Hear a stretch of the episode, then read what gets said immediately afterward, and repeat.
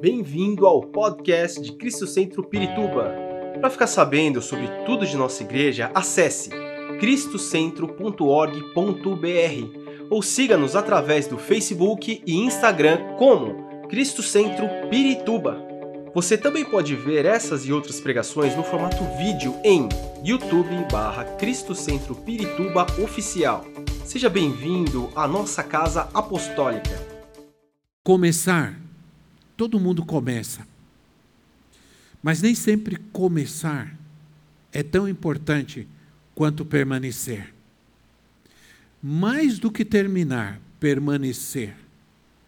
É. Quantas pessoas é, não permanecem em alguma situação da sua vida e depois passam os anos, ela percebe que aquilo lhe fez muito mal, né? Então é importante a gente permanecer até que o Senhor nos tem ajudado, o Senhor nos tem abençoado. Estamos felizes. Muita gente nos acompanha em vários países. As pessoas acompanham a igreja, acompanham as nossas, as nossas transmissões e dizem: estamos felizes vendo que Deus está fazendo algo grande entre vocês. E eu creio nisso, irmãos, que Deus está fazendo algo tremendo em nosso meio. Amém? Nem sempre a a gente nem sempre a gente entende ou a gente pode aceitar que algo muito grande é algo que é, é para sempre. Muitas vezes, o mais importante, como eu disse, é perseverar. É perseverando que se alcança. A palavra de Deus diz: aquele que permanecer, aquele que permanecer, perseverar até o fim, receberá a coroa de glória. Aquele que perseverar até o fim. Não existem atalhos. A gente gosta, nós somos muito, nós, nós os latinos gostamos de atalhos, né? Se você vai no parque, por exemplo, você vai no parque, tem a avenida e tem o gramado. Mas aí, as pessoas, ao invés de dar a volta, elas atravessam o gramado e fazem um caminho. Né? Por quê? Porque tem preguiça de dar a volta. Aí vai cortando o gramado, vai fazendo aquele caminho. Porque às vezes nós, nós queremos, às vezes ah, existe um caminho que ele é mais longo, mas é o certo. A gente quer cortar, a gente quer fazer um atalho, porque a gente quer as coisas mais fáceis. Existem coisas que elas não são tão fáceis assim. Elas precisam de empenho, dedicação, oração, fé e muito trabalho, né? Então eu dou graças a Deus que a gente tem trabalhado e essa igreja é uma igreja que tem crescido de, de, de muitas maneiras. Nós é, estamos em, em, muitos lugares, né? estamos em outros lugares do mundo, África, Norte, Sul. Então, Deus tem nos abençoado de alguma maneira. Orem por, por mim, porque o próximo passo meu agora é visitar a África. Então, orem por mim, porque agora eu entro nesse processo de correr para ver. Estamos planejando o mês de maio ir para a África. Preciso ir depois de quase três anos sem ir, saber o que está acontecendo, então preciso da oração e do apoio de vocês. Agora estive em Guatemala e algumas pessoas me disseram: ah, soube que você vai para a África. Eu disse: sim, eu quero ir. Ah, então eu quero que você tome essa oferta para os irmãos, para os projetos lá da África. E me deram várias ofertas que eu trouxe e estou guardando, juntando tudo para poder viajar. É uma despesa muito alta, é muito caras as passagens, mas Deus está sendo fiel. Né? Muito longa a viagem, preciso ter coragem porque eu viajei agora, estou cansado. Ainda não estou restabelecido prontamente, porque são três horas de diferença de horário. Então a gente chega lá, leva uns três dias para se adaptar. Agora, aí quando a gente se adapta, a gente volta. Aí fica mais três, quatro dias para se adaptar a esse horário. Então você chega lá, você sente sono cedo. Chega aqui, não sente sono para dormir. Não é fácil, irmãos, viu? Agora tem que. É, porque como a gente está lá, a hora é menos, você chega aqui, não sente sono porque agora tem que se adaptar ao horário. Então agora eu estou tentando aqui lutando. Eu não sou nem daqui nem de lá, não estou sentindo eh, nem sono nem vontade de dormir. Então é difícil. Mas graças a Deus, Deus é bom. Acabamos de cantar, né? Hoje nós vamos falar sobre algo muito importante. É, talvez você diga, é, acho que isso não tem nada a ver comigo. Né? Servir, servir a Deus. O que isso tem a ver comigo? Eu quero dizer para você, logo de cara, que todos nós, todos nós que estamos aqui, somos chamados para servir a Deus. Todos, sem exceção. Não são chamados para servir a Deus aqueles que têm vocação, aqueles que são vocacionados, aqueles que são pastores, mestres, evangelistas, não. Todos nós somos chamados para servir a Deus. Ninguém está isento. Essa é a condição que Jesus, é, que em Jesus nós temos. É a posição que Ele espera nos encontrar quando Ele voltar. O que o Senhor nos espera, é, o que Ele espera de nós quando Ele voltar? O que Ele espera que a gente esteja fazendo quando Ele voltar? Servindo, diga comigo, servindo. Se eu perguntar aqui, cada um de vocês que estão aqui tem uma inquietação para fazer algo para Deus. Às vezes as pessoas procuram a gente e dizem, eu quero fazer algo para Deus. Sim ou não? Não sabem nem como, nem por que sentem isso, sentem esse desejo de, de fazer algo para Deus. Por quê?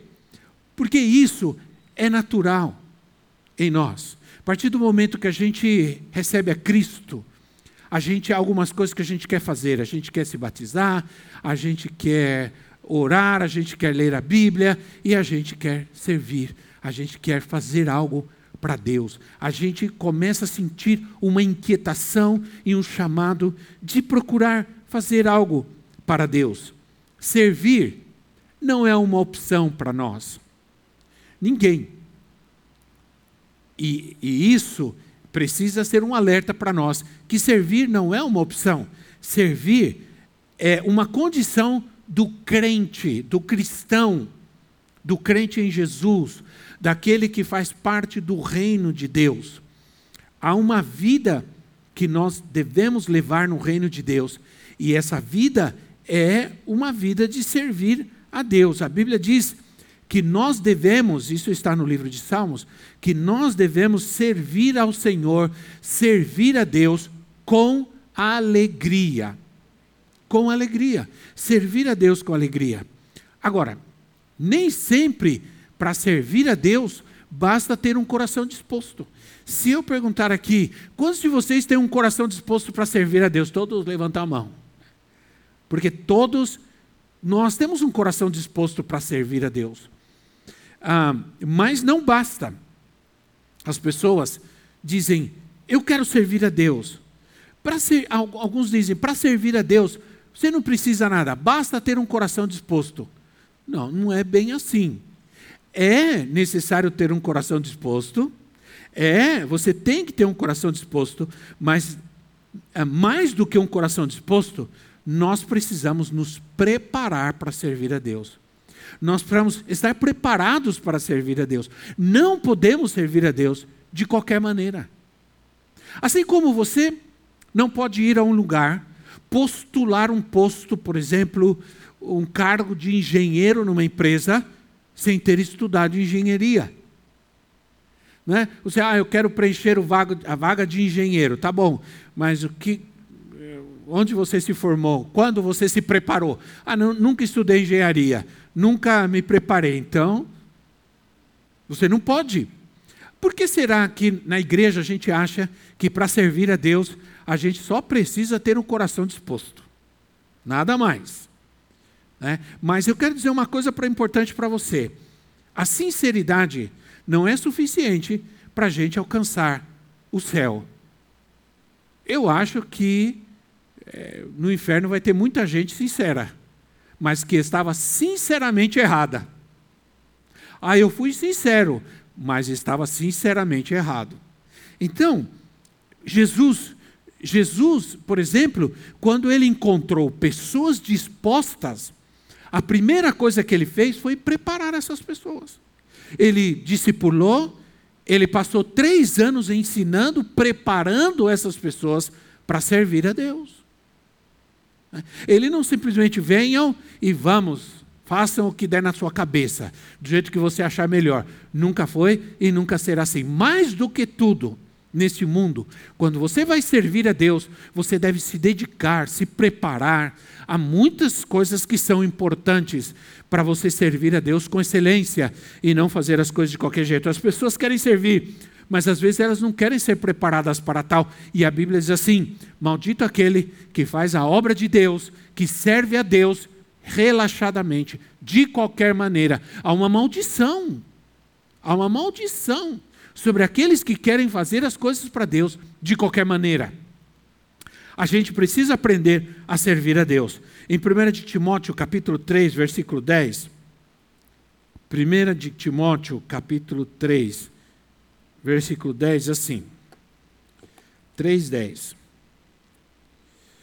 É, antes de serem nomeados diáconos, que significa a palavra diácono? significa servo, servidor. Isso significa diácono, significa um servo, aquele que serve. Então diz assim, é, versículo 10. Tenham paciência comigo que eu estou mais lento hoje. Diz assim: Antes de serem nomeados diáconos, é necessário que se faça uma avaliação cuidadosa. Olha só. É necessário que se faça uma avaliação cuidadosa. A versão NVI diz assim: devem os diáconos, versículo 3, 10, assim, devem ser primeiramente experimentados. Isso é, experienciados, eles vão ter experiência, eles vão ser preparados. Depois, se não houver nada contra eles, que atuem como diáconos. Eu estou lendo a, a, versão NVT, a nova versão transformadora, que diz assim: é, diz assim, antes de serem nomeados diáconos, é necessário que se faça uma avaliação cuidadosa. E se forem aprovados, então que exerçam a função de servir. Diaconia, diáconos, que no grego essa é uma palavra transliterada do grego diáconos, que significa servo, servidor. Diaconia, serviço.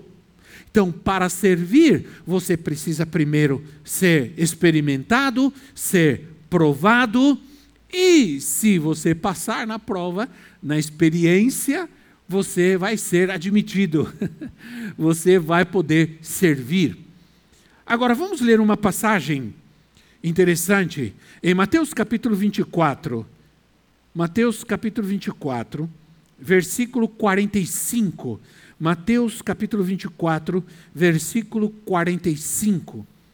Aqui Jesus fala sobre servir, sobre ser servo. E ele diz assim, versículo, capítulo 24, versículo 45. O servo fiel e sensato é aquele a quem o Senhor encarrega de gerir os outros servos da casa e alimentá-los. Se o senhor voltar e constatar que o servo fez um bom trabalho, haverá recompensa. Eu lhes digo a verdade: ele colocará todos os seus bens sobre os cuidados desse servo. O que acontecerá, porém, se o servo for mau e pensar: meu senhor não voltará tão cedo, e começar a espancar os outros servos, a comer, a beber e se embriagar? O senhor desse servo voltará em dia que não se espera e em hora que não se conhece, cortará o servo ao meio, misericórdia, e lhe dará o mesmo destino dos hipócritas. Ali haverá choro e ranger de dentes. O versículo 51, na, na nova versão internacional, diz: E ele o punirá severamente será punido severamente e terá e lhe dará lugar e terá lugar com os hipócritas, onde haverá choro e ranger de dentes. Uma das melhores ilustrações, é, porque Jesus está dando uma ilustração. Uma das melhores ilustrações sobre servir a Deus, porque todos nós somos servos. Alguns podem ser servos bons, outros não tão bons, mas todos são servos. Jesus disse: há um servo que é bom e há um servo que pode agir mal. O que vai acontecer com esse que, que é bom e o que vai acontecer com esse que, apesar de ser servo, age mal? o versículo 45, ele diz assim: ele diz que é, ele nos mostra que as tarefas a serem realizadas devem ser feitas como o seu mestre ordenou. Ele diz assim: Quem é, pois, o servo fiel e sensato a quem o seu senhor encarrega da sua casa para dar alimento, para lhes dar alimento ao tempo devido? Então a tarefa está designada: cuidar da casa, dar alimento. Quem faz isso é o Senhor, é o mestre. Eu não venho, pra, eu não vou servir a Deus para fazer o que eu quero, do jeito que eu quero, a uma ordem, a uma disciplina, a uma direção de Deus. É Deus quem nos encarrega de fazer algo, Ele que nos capacita. Por isso nós temos os energemas, as diaconias, os dons, porque Ele é quem nos capacita. Você não está fazendo algo simplesmente só porque você quer. Deus te chamou, Deus te capacitou, Deus te dá alegria de fazer isso. Porque você vem cada dia aqui, toca, canta, você ministra, é só porque você tem alguma vantagem nisso? Não, senão você não viria por razão nenhuma você vem, porque Deus colocou essa alegria no seu coração, Deus colocou essa motivação na sua vida. Amém, irmãos? A gente tem uma motivação, senão a gente não aguenta. Eu, quando era garoto, eu, tinha, eu, eu amava ir na igreja, amava. Eu ia para a igreja, eu, para mim era a alegria da minha vida. Eu ficava a semana inteira esperando aquele momento de ir para a igreja, participar da escola dominical, da classe das crianças. Depois estudei música, fui tocar na orquestra. Aí a orquestra era assim: músico, músico, eu, músico, músico, músico. Eu não aguentava com o instrumento que meu pai achou que eu deveria tocar. Era um instrumento enorme, um trombone enorme. Eu não aguentava nem carregar a caixa. Eu tinha oito anos de idade. E eu era baixinho, magrinho. Aí eles arrumaram uma, uma, uma, uma estantezinha para eu apoiar o trombone para poder tocar. Porque eu não aguentava ficar segurando muito tempo. Mas eu amava fazer isso. Meu irmão, meu irmão, todo culto, começava o culto, ele já estava dormindo. Ele dormia todo o culto, o culto inteiro, e para tirar ele da cadeira para levar para casa, era uma luta. Não tinha motivação. Chorava, reclamava para ir na igreja. Era um problema. E sabe de uma coisa? Isso durou muito tempo. Agora, chegou um momento que às vezes a gente não quer ir para a igreja. Está cansado, está aborrecido, tem o um jogo de futebol, tem a novela, tem não sei o quê. Né? Eu não quero mas ainda assim a gente vai, porque se a gente não for, o Senhor carrega a gente. Puxa pela orelha, sim ou não? Porque Deus sempre tem o melhor para nós. Alguns de nós temos cheiros de igreja. Sim ou não? E eu vou dizer uma coisa para você: o dia que alguém da sua família disser para você, você só falta ir dormir na igreja, só falta levar sua cama. Quando isso acontecer, você está bem. Se preocupa. Você está bem. Né? Porque você está com cheiro de igreja. Alguns de nós, não adianta, eu estou cansado, às vezes eu estou bastante cansado, porque eu já não tenho 32, eu tenho 34. Aí eu fico cansado. Mas aí termina o culto, a gente fica aqui, e conversa, e conversa. E eu acabo sempre sendo o último que sai. Tem jeito. A vida inteira foi assim. Porque há uma motivação de Deus. A gente não vem na igreja porque a gente acha o pastor lindo, embora ele seja. A gente não veio para a igreja só por. A gente tem uma motivação. Não entenda uma coisa, você tem uma motivação de Deus na sua vida que te traz até aqui. Sim ou não? É de Deus. Então, é, esse, esse versículo nos mostra que as tarefas são de Deus. O plano para servir é de Deus e não nosso. Aí diz: o servo fiel e prudente. Ou outra versão diz fiel e sensato. Fiel e prudente significa a mesma coisa. Fidelidade, significa constante, ser fiel significa ser constante. Quero te dizer uma coisa para você: nem sempre as pessoas alcançam algo de Deus porque elas não são constantes, elas não são fiéis. Ela vem na igreja um dia, fica três meses sem vir. Vem na igreja um domingo, fica um mês sem. Você não é fiel, você não alcança. A Bíblia diz que quando você é fiel, Deus se manifesta com fidelidade na sua vida. Ao fiel te revelas fiel. Deus, quando você é fiel, a resposta que Deus te dá é a fidelidade. Deus age com fidelidade na sua vida, mas primeiro você precisa ser fiel. Aí tem gente que diz assim: ah, eu vou dar meu domingo, esse mês eu vou dar meu dízimo, porque eu preciso da bênção de Deus. Não funciona assim. Não é uma varinha mágica. Você dá um no domingo você dá o dízimo, na semana já a bênção vem, já tem emprego, já não. Deus vai esperar a tua fidelidade. E aí onde é difícil, hein? Porque eu sei de gente que diz assim: eu decidi ser fiel a Deus e dar meu dízimo. Eu dei o dízimo no domingo, fui mandado embora na segunda-feira. Aí é onde Deus nos prova. Aí é onde Ele prova a nossa fidelidade. Deus quer mostrar para você que Ele não precisa de um emprego para te abençoar. Amém, irmão? Deus pode te abençoar de muitas maneiras. Aleluia. A gente já foi sustentado por Deus em situações, a gente no campo missionário, sem dinheiro, sem trabalho, sem cartão de crédito, sem sogra, sem sogro, sem pai, sem mãe, sem ninguém, num país estranho, Deus cuidou de nós e nunca nos faltou nada. Entende? Porque Deus não precisa de nada para cuidar da sua vida, Ele precisa somente olhar para você e encontrar fidelidade na sua vida. A fidelidade, então diz, Fidelidade é constância, é perseverança. Aquele que não desvia a sua atenção da tarefa. Aquele que permanece firme. Aquele que trabalha. Aquele que se esforça. E prudência. Prudente. Prudência é sabedoria. Sabedoria. Sabedoria é, é espanhol. Veja que o espanhol é, é problema. Porque a palavra em espanhol é sabedoria. E em português é sabedoria. Aí é fácil a gente falar um portunhol, né? A gente fala portunhol. Então, sabedoria, humildade, é uma sabedoria prática.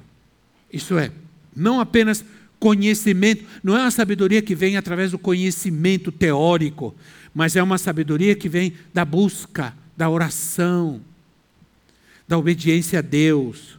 Né? É, a, a, a sabedoria é algo que vem quando você ora, é a prática da verdade. Quando você pratica a verdade, você adquire sabedoria. Amém? Vou repetir: quando você pratica a verdade, você adquire sabedoria. A, a, a imprudência, a tolice vem quando a gente vive mentiras.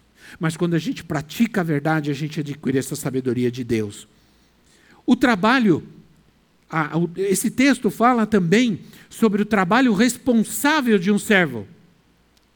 Ele deixou aquele servo responsável, ou, ou aqueles servos responsáveis pela sua casa. Isso é, Deus não nos dá apenas trabalho, Deus também nos dá responsabilidade. Né? Então, por isso que servir a Deus não é fazer as coisas no tempo que nós temos. Aqui a gente fala muito isso. A gente reúne a liderança e diz: você não é chamado para servir a Deus e dar a Deus o tempo que te sobra. Ah, não, eu vou fazer tal coisa, eu vou viajar, vou trabalhar, vou fazer isso, fazer aquilo, vou no cinema, vou no shopping, vou na praia, e se sobrar um tempo, eu vou servir a Deus. Não. Isso não serve para servir. Quem não está disposto a servir, não serve. E quem não serve, não serve. Entende? Para Deus é isso. Nós não podemos dar a Deus. Estamos lendo, segundo Samuel, aqueles que estão lendo a Bíblia fazendo a leitura anual da Bíblia comigo, nós estamos lendo o segundo livro de Samuel. No segundo livro de Samuel, encontramos a experiência de que Davi foi comprar um terreno, né, para enterrar os seus, e aí um homem chamado Araúna, e disse assim, ó, quero comprar esse terreno. Araúna disse, não, rei, você é o rei, eu não vou vender para você. Você pode pegar o terreno que você quiser, a terra que você quiser. Ele falou: Não, senhor, eu vou oferecer sacrifícios nessa terra. E não vou oferecer é, sacrifícios a Deus que não me custem nada. De jeito nenhum. Quando eu vou fazer algo para Deus, isso tem que me custar alguma coisa. Não vou dar a Deus o que me sobra, o tempo que me sobra, o que me resta, o dinheiro que está sobrando. Ah, eu vou fazer tudo. Se sobrar, eu dou uma ofertinha na igreja. É? Eu, dou, eu, eu, vi um vídeo esses dias, me mandaram um vídeo de uma pessoa que estava indo, não era igreja evangélica, estava indo na igreja e estava levando cinco reais. Aí disseram, o que você está levando? Ah, estou levando esse dinheirinho para a igreja, vai ajudar muita gente. Né? Então, é, não que cinco reais não seja dinheiro. Você pode dar cinco reais se for tudo que você tem, é muito dinheiro. Agora, se for apenas aquilo que te sobra, então não serve. Porque a, o dinheiro da viúva, as duas, três moedinhas que a viúva deu, era tudo que ela tinha. E os outros, o que eles estavam dando, é o que lhes sobrava. Veja a diferença para Deus, é muito importante. Então, abençoa. Ninguém pode administrar bem a casa de Deus, isso é importante, porque ele nos deixou responsáveis pela sua casa. A casa é do Senhor, não é nossa. Não é a minha casa. Agora, há uma interação muito importante com relação à casa. A Bíblia diz que você não pode administrar bem a casa do Senhor se você não administra bem a sua própria casa. Então você precisa ser um bom administrador da sua casa para poder administrar bem a casa de Deus. Porque, de todos modos, a minha casa e a casa de Deus são importantes para Ele. O impedimento para servir bem ao Senhor é, é, é, não administrar bem a minha casa. Não administrar bem a minha casa. Eu dou graças a Deus, a minha filha acabou de ministrar o louvor. Né? Meu filho está em El Salvador ministrando num retiro de jovens. O meu outro filho foi viajar, está descansando mas também está servindo a Deus, também serve ao Senhor.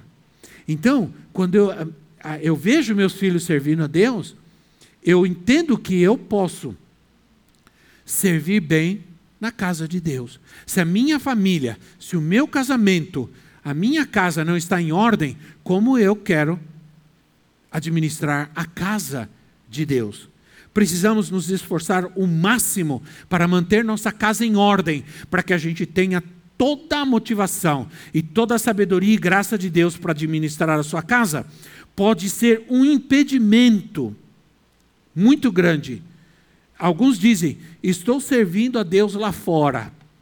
Eu não preciso servir a Deus dentro da igreja, né? É, é, lá que eu tenho que servir a Deus. Mas aqui a Bíblia diz que Deus nos chama primeiro para administrar a sua casa, para servir na sua casa. E aqui a casa não é apenas o corpo, a casa é realmente o templo, o lugar que Deus nos coloca para servi-lo. toda, toda a sabedoria e graça que eu preciso para servir a Deus deve sair da minha, da minha responsabilidade e da minha, e da minha é, conexão com a igreja de Jesus, com a casa de Deus. Ninguém, nós não podemos viver sem a igreja. Tem gente, não, eu oro a Deus, eu busco a Deus na minha casa. Na minha casa eu, eu, eu oro, eu faço. Não, a igreja, ela é a casa de Deus. E para servir a Deus plenamente, eu preciso ser parte da igreja. Preciso ser parte da igreja. Ah, a, a casa edificada produz vida. A casa edificada produz fruto. A casa edificada produz dons. Eu só posso ter frutos, dons, vida, se realmente eu sou parte da casa de Deus e sirvo ao Senhor. Então a igreja não é em si um lugar que eu vou apenas para ouvir uma palavra, uma mensagem, para cantar e já. Não. É onde eu sou realmente preparado para então sim poder ir a esse mundo, levar a vida que Cristo me dá, levar a fé que a palavra de Deus coloca no meu coração, a fé que vem pelo ouvir a palavra de Deus, os dons que eu preciso para poder exercer a obra de Deus, fazer a obra de Deus lá fora no mundo, ir ao mundo, pregar o evangelho e viver o evangelho. Nós não podemos desprezar a igreja. Deus ama a sua casa. Amém, irmãos. Deus ama a sua casa. Quando Davi quando Davi, o rei Davi, decidiu construir uma casa para Deus, ele disse assim: ele fez um plano e disse: Vou construir uma casa para Deus. Deus mandou o profeta dizer assim: Ó, oh, Davi, eu não, nunca quis habitar numa casa feita de tijolos. Ele não está falando só do corpo, ele está falando do templo. Ele diz assim: Eu nunca quis habitar numa casa feita de tijolos, mas se você nasceu no teu coração construir uma casa para mim, eu vou habitar nela e vou abençoá-la e vou estar aí. Isso é igreja. Então, ele não, Deus realmente nunca foi plano de Deus e Deus não mora num templo.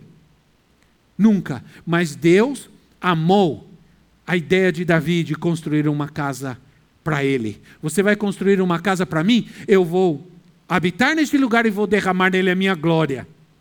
Isso é igreja. Então, é realmente casa de Deus. Esse lugar é casa de Deus.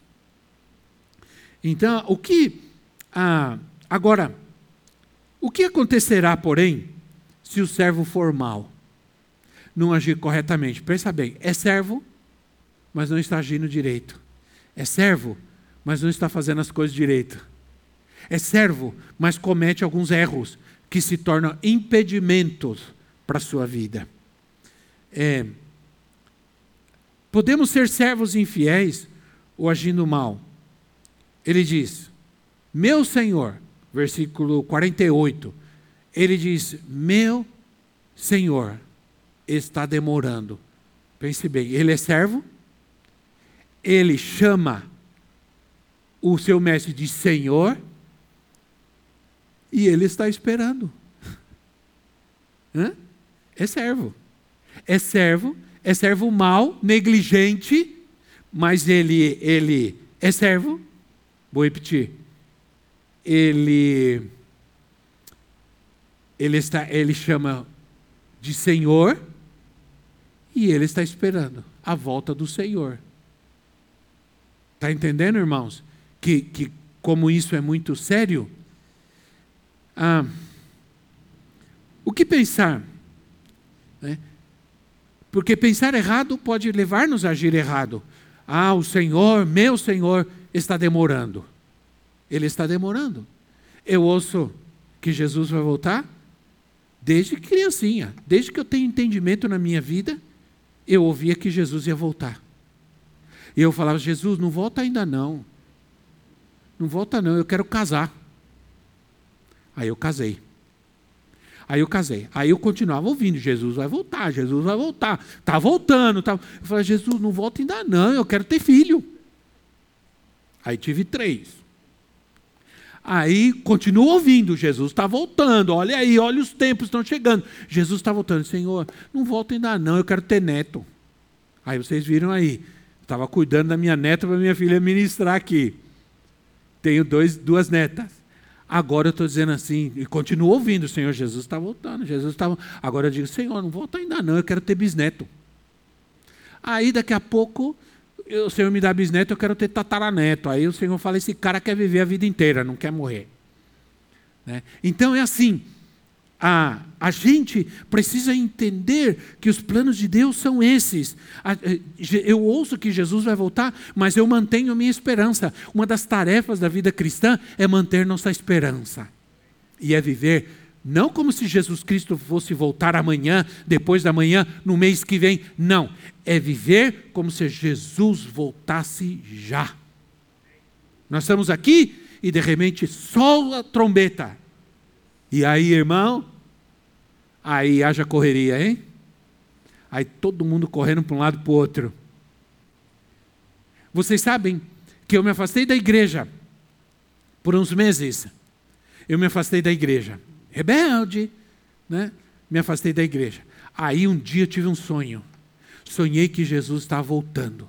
E era um sonho tão real. Eu saí para fora assim, um monte de gente correndo, tudo escuro. E eu falei: O que está acontecendo? Jesus está voltando. Eu saí correndo para onde? Para onde que eu fui? Fui correndo para a igreja. No meu sonho. Eu frequentava uma igreja que tinha os bancos azuis, assim, era banco, era azul. Eu me lembro até hoje que eu corri, me ajoelhei, comecei a chorar, chorar, acordei chorando, acordei a família inteira, todo mundo. Acordei minha mãe, minha mãe falou: O que aconteceu? Eu sonhei que Jesus estava voltando, ele voltou? Não, não voltou porque eu estou aqui ainda. Eu estava, mas ela não podia estar, tá, porque ela era uma serva de Deus. Então eu falei: Bom, se minha mãe não foi, então Jesus não voltou ainda. Graças a Deus, Senhor. Então, a gente precisa viver como, com essa esperança e com essa certeza de que Jesus pode voltar agora mesmo. E a pergunta é: se ele voltar agora, como ele vai me encontrar? Negligente, desobediente, rebelde, hã? desanimado, afastado ou servindo? Ou servindo? Essa é uma pergunta importante para você hoje. Uma pergunta importante para a sua vida. Como é importante quando ele nos encontra. O, por isso, se a gente acha que Jesus vai demorar, a gente relaxa. Como um amigo que eu tinha, que hoje é pastor, que era estudante bíblico, mas ele era meio, ele é meio assim, ele se converteu, ele estava indo, ele estava indo fazer um pacto com o diabo.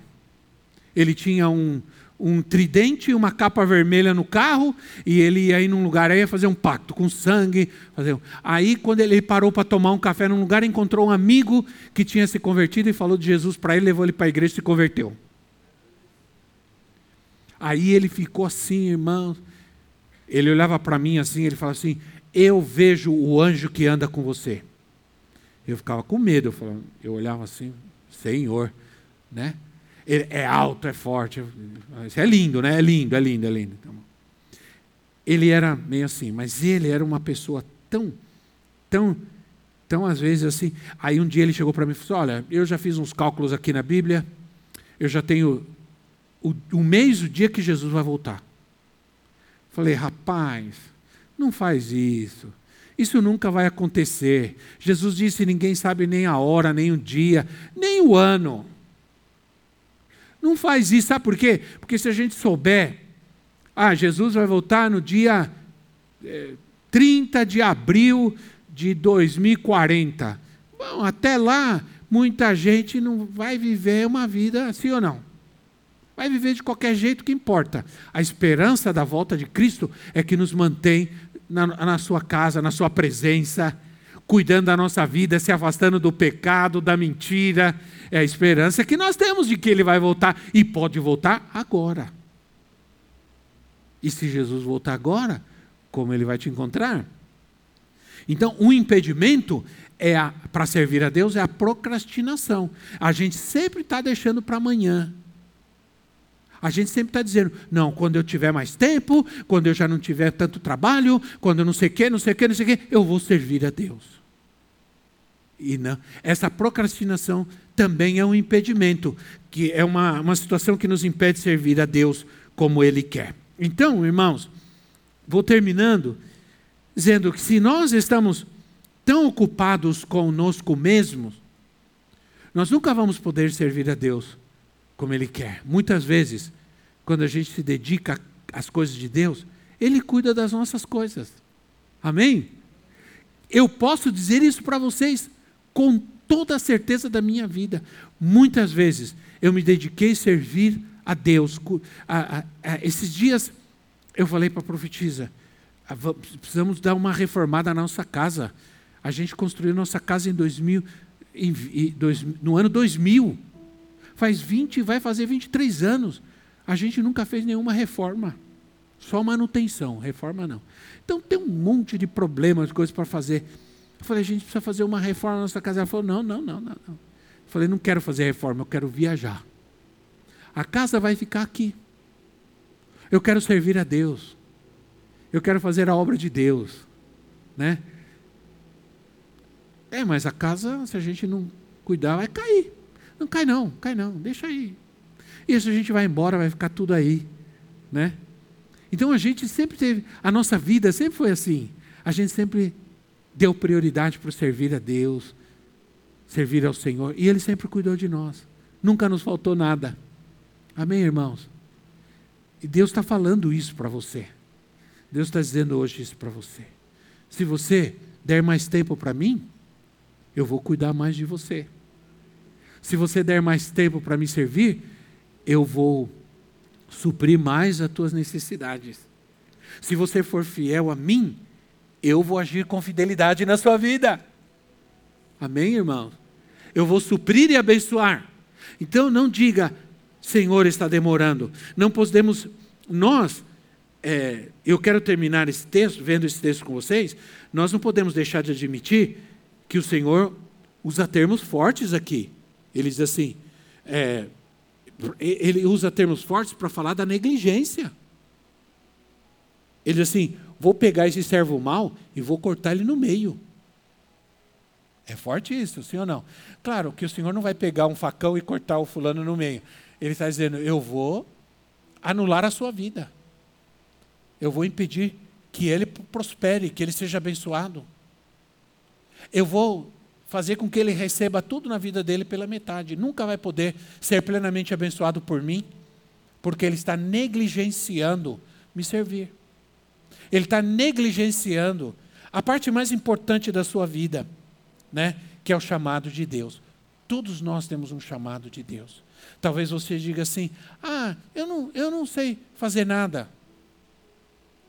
Eu não sei fazer nada. Olha, vou dizer uma coisa para você. Eu conheci uma pessoa eu conheci muita gente chata, mas eu conheci muita gente simples e abençoada na igreja. Aquela pessoa que ficava ali na porta, nunca vou esquecer esse irmão. Todo mundo que entrava, ele abraçava. É, era uma pessoa que nunca estudou, era um pedreiro, ela, as mãos rudes, pesadas de trabalhar. Era um homem tão simples, não sabia falar direito. Mas quando chegava, ele ficava na porta. Quando chegava alguém, as pessoas às vezes choravam com o abraço que ele dava. Ele tinha um dom. Ele fazia aquilo. Era a única coisa que ele fazia, mas ele fazia com dedicação e amor. E Deus abençoava. Uma vez, alguém entrou pela porta. E essa pessoa, primeira vez, ela viu a porta aberta, escutou o barulho, ela entrou. Estava com a vida destroçada, estava mal. Ela entrou, quando ela entrou, ele abraçou, ela disse: Olha, bem-vindo, que Deus te abençoe, que Deus hoje abençoe a sua vida grandemente. A pessoa começou a chorar, chorar, chorar. Né? Ela entrou chorando, sentou, começou o louvor, ela chorando, veio a palavra, ela chorando. Né? Então, muitas vezes, Deus, nunca diga, ah, eu não sei o que fazer para Deus. Ah, eu não tenho nenhum dom, nenhum talento. Isso não é verdade. Outra coisa que eu preciso terminar dizendo para você é que todos nós, cada um de nós temos um dom de Deus. Pode não ser um dom ministerial, pode ser que Deus não te chamou para ser pastor, evangelista, mestre, nada. Pode ser que você não tenha um dom espiritual, que é profecia, dom de curar, mas você tem um dom energema, que é um dom que é resultado da energia de Deus na sua vida. Aí o Senhor diz assim: vou cortar no meio e vou dar para ele um lugar entre os hipócritas. Sabe o que é, significa hipocrisia? Significa fingimento. Né? O que Deus não quer é que a gente finja que está tudo bem, que a gente finja que nosso casamento está bem, que a gente finja que a nossa vida está bem, que a gente finja que somos o cristão, que oramos. Deus não quer isso. Deus quer que você tenha uma vida verdadeira, que você seja um servo verdadeiro de Deus. Uma vida transformada, curada, uma família transformada, curada e abençoada pelo Senhor. Amém, irmãos? Vamos nos colocar em pé em nosso lugar. Esperamos que esta mensagem tenha te inspirado e sido uma resposta de Deus para sua vida. Quer saber mais sobre Cristo Centro Pirituba? Siga-nos nas redes sociais no Facebook, Instagram e YouTube, ou visite nosso site em cristocentro.org.br.